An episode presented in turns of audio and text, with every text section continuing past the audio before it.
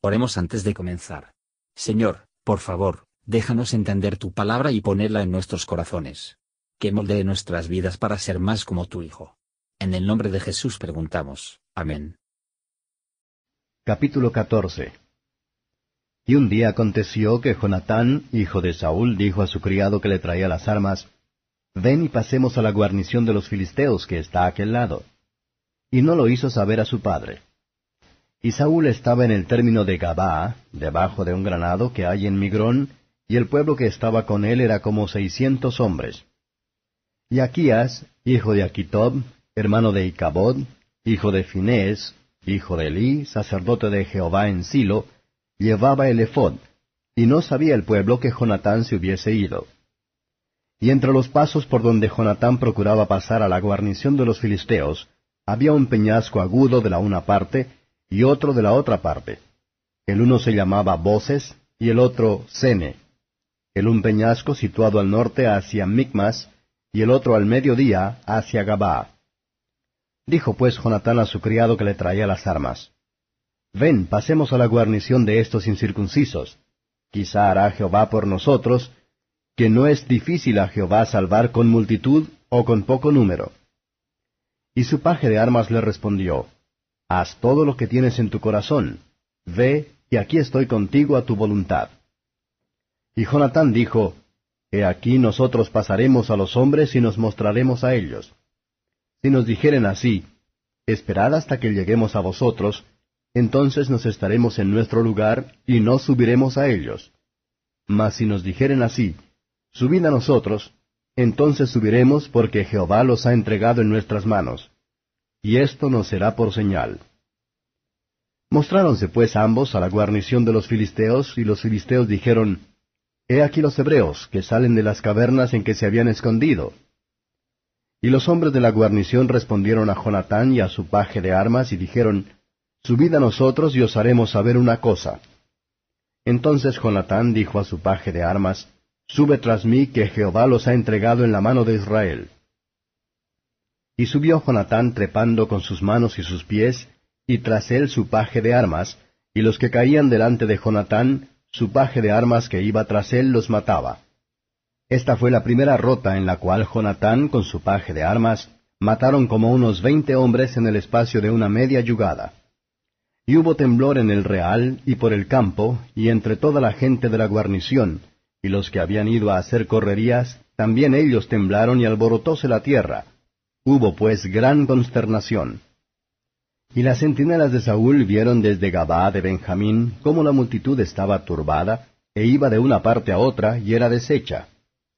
Entonces Saúl dijo al pueblo que tenía consigo, Reconoced luego y mirad quién haya ido de los nuestros. Y reconocido que hubieron, hallaron que faltaban Jonatán y su paje de armas. Y Saúl dijo a Aquías, Trae el arca de Dios porque el arca de Dios estaba entonces con los hijos de Israel. Y aconteció que estando aún hablando Saúl con el sacerdote, el alboroto que había en el campo de los filisteos se aumentaba, e iba creciendo en gran manera. Entonces dijo Saúl al sacerdote, Detén tu mano. Y juntando Saúl todo el pueblo que con él estaba, vinieron hasta el lugar de la batalla. Y he aquí que la espada de cada uno era vuelta contra su compañero, y la mortandad era grande. Y los hebreos que habían estado con los filisteos de tiempo antes, y habían venido con ellos de los alrededores al campo, también éstos se volvieron para hacer con los israelitas que estaban con Saúl y con Jonatán. Asimismo, todos los israelitas que se habían escondido en el monte de Efraín, oyendo que los filisteos huían, ellos también los persiguieron en aquella batalla. Así salvó Jehová a Israel aquel día, y llegó el alcance hasta Bet-Aben. Pero los hombres de Israel fueron puestos en apuro aquel día, porque Saúl había conjurado al pueblo diciendo, Cualquiera que comiere pan hasta la tarde, hasta que haya tomado venganza de mis enemigos, sea maldito. Y todo el pueblo no había gustado pan. Y todo el pueblo del país llegó a un bosque donde había miel en la superficie del campo. Entró pues el pueblo en el bosque, y he aquí que la miel corría, mas ninguno hubo que llegase la mano a su boca, porque el pueblo temía el juramento. Empero Jonatán no había oído cuando su padre conjuró al pueblo, y alargó la punta de una vara que traía en su mano, y mojóla en un panal de miel, y llegó su mano a su boca, y sus ojos fueron aclarados. Entonces habló uno del pueblo, diciendo, Tu padre ha conjurado expresamente al pueblo, diciendo, Maldito sea el hombre que comiere hoy manjar. Y el pueblo desfallecía. Y respondió Jonatán, Mi padre ha turbado el país. Ved ahora cómo han sido aclarados mis ojos por haber gustado un poco de esta miel. ¿Cuánto más si el pueblo hubiera hoy comido del despojo de sus enemigos que halló? ¿No se habría hecho ahora mayor estrago en los filisteos? E hirieron aquel día a los filisteos desde Mismas hasta Jalón, mas el pueblo se cansó mucho. Tornóse por tanto el pueblo al despojo, y tomaron ovejas y vacas y becerros, y matáronlos en tierra, y el pueblo comió con sangre, y dándole de ello aviso a Saúl, dijéronle, el pueblo peca contra Jehová comiendo con sangre. Y él dijo, Vosotros habéis prevaricado, rodadme ahora acá una grande piedra. Y Saúl tornó a decir, Esparcíos por el pueblo, y decirles que me traigan cada uno su vaca, y cada cual su oveja, y degollalos aquí, y comed, y no pecaréis contra Jehová comiendo con sangre. Y trajo todo el pueblo cada cual por su mano su vaca aquella noche, y degollaron allí, y edificó Saúl altar a Jehová, el cual altar fue el primero que edificó a Jehová.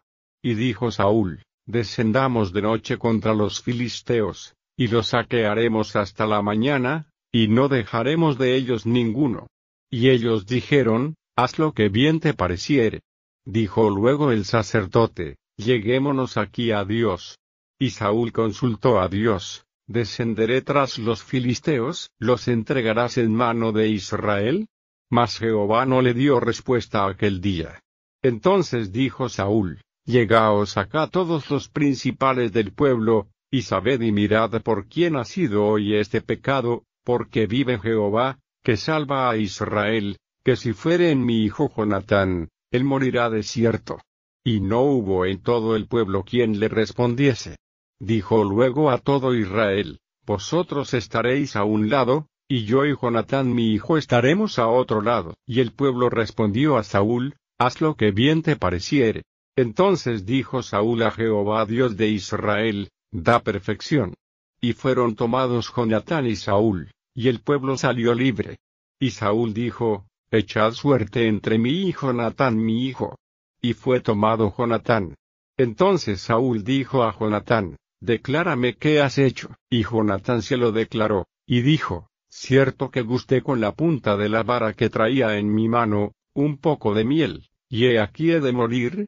Y Saúl respondió, Así me haga Dios y así me añada, que sin duda morirás, Jonatán. Mas el pueblo dijo a Saúl, ¿Ha pues de morir Jonatán, el que ha hecho esta salud grande en Israel? No será así. Vive Jehová, que no ha de caer un cabello de su cabeza en tierra, pues que ha obrado hoy con Dios. Así libró el pueblo a Jonatán, para que no muriese.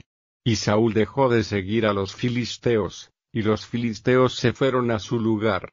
Y ocupando Saúl el reino sobre Israel, hizo guerra a todos sus enemigos alrededor, contra Moab, contra los hijos de Ammón, contra Edom, contra los reyes de Soba, y contra los filisteos, y a donde quiera que se tornaba era vencedor.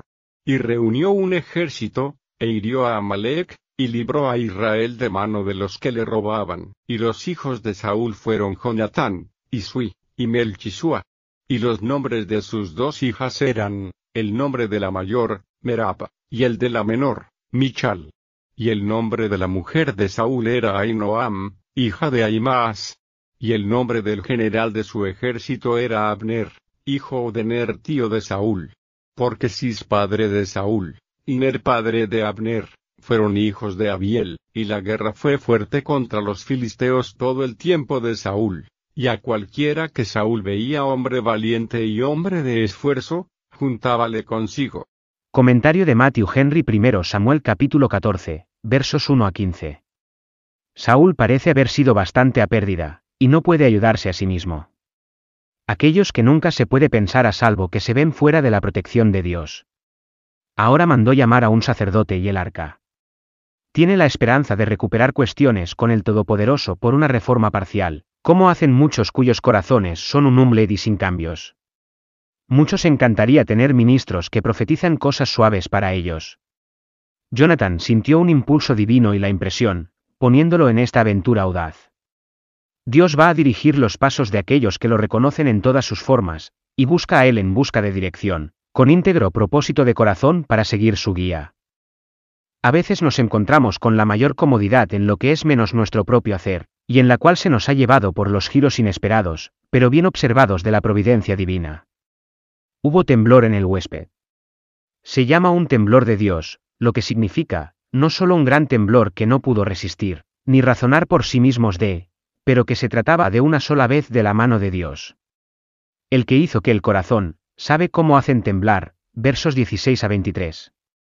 Los filisteos, por el poder de Dios, en contraste con los otros. La más evidente fue que Dios hizo todo, con mayor razón Saúl tuvo que preguntar si Dios le daría licencia para hacer cualquier cosa. Pero era tanta prisa para luchar contra un enemigo caído. Que no iba a quedarse a terminar sus devociones, ni escuchar lo que la respuesta que Dios le iba a dar. El que creyere, no hará tanta prisa, ni contar cualquier negocio tan urgente, que no se permite tiempo para tomar a Dios con él. Versos 24 a 35. Orden severa de Saúl fue muy imprudente, si se ganó tiempo, perdió la fuerza para la búsqueda. Tal es la naturaleza de nuestro cuerpo, que el trabajo diario no se puede hacer sin pan de cada día, que por lo tanto nuestro Padre en el cielo da graciosamente. Saúl estaba girando del lado de Dios, y ahora se empieza a construir altares, siendo entonces más celoso, ya que muchos son, para la forma de la piedad cuando él estaba negando el poder de ella. Versos 36 a 46. Si Dios se aparta de nuestra oración, tenemos razones para sospechar que es por algún pecado albergado en nuestros corazones, que debemos saber, para que podamos dejarlo a un lado, y lo puso a la muerte.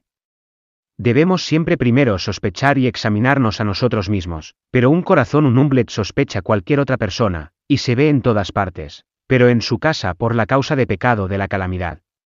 Jonathan se descubrió que era el autor del delito. Los más indulgente con sus propios pecados son más graves en los demás, los que más caso omiso de la autoridad de Dios, son los más impacientes cuando están menospreciados sus propios comandos. Tales como elenco extranjero maldice, ponen en peligro a sí mismos y a sus familias. ¿Qué es lo que observamos en el conjunto de la conducta de Saúl en esta ocasión, sino una, orgulloso, malignas, disposición impía e impetuoso? Y es lo que no en todos los casos percibimos que el hombre, dejado a sí mismo, traiciona la depravación de su naturaleza, y es esclavo de los ánimos más bajos. Versos 47 a 52. He aquí una explicación general de la corte y el campamento de Saúl. Él tenía pocos motivos para estar orgulloso de su dignidad real, ni ha tenido alguno de sus vecinos a causa de él envidia, porque tenía muy poco disfrute después de que asumió el reino. Y a menudo la gloria terrenal de los hombres hace una hoguera justo antes de la noche oscura de la desgracia y la desgracia vendrá sobre ellos. Gracias por escuchar y si te gustó esto, suscríbete y considera darle me gusta a mi página de Facebook y únete a mi grupo Jesús Answers Prayer.